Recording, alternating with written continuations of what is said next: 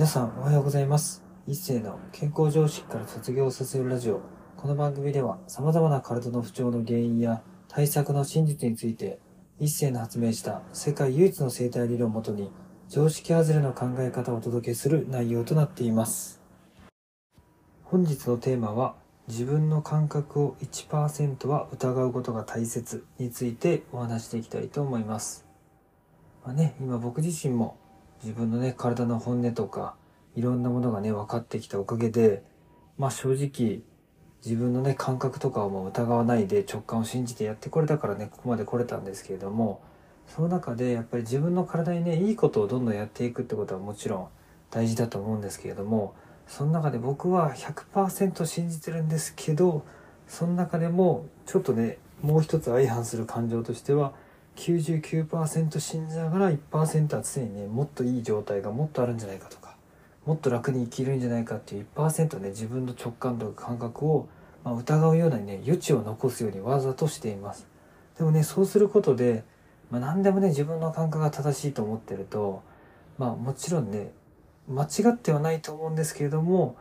何か本当にね自分が気づかないところで何か異変が起きてたりとかズレが起きてる可能性もやっぱりねあると思うんですよ。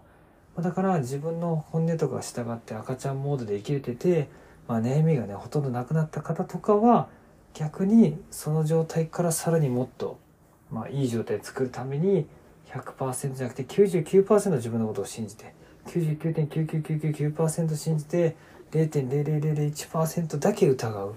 自分の感覚もですね。でその疑うってことが別に悪い意味じゃなくてさっき言った成長の余地を残すっていう意味ではすごい大切なことですしやっぱりね僕も自分が整体師であり自分の体の使い方をね極めるプロとして一人間として一自分の体を使う地球人として自分の体をね常にアップグレードしてねもっとより良いものにしていきたいと常に僕は思っています。だからこそ1%は自分のね感覚を果たしてこれでいいのかって疑う余地を、ま、残すようにしながら生きてるように努めています。なのでね皆さんもより自分の体とかね心を発展させていきたいと思ってる方は1%ね疑う余地っていうのを残しておくのもまあすごい大切なことだと思うので是非そこら辺を考えながらね毎日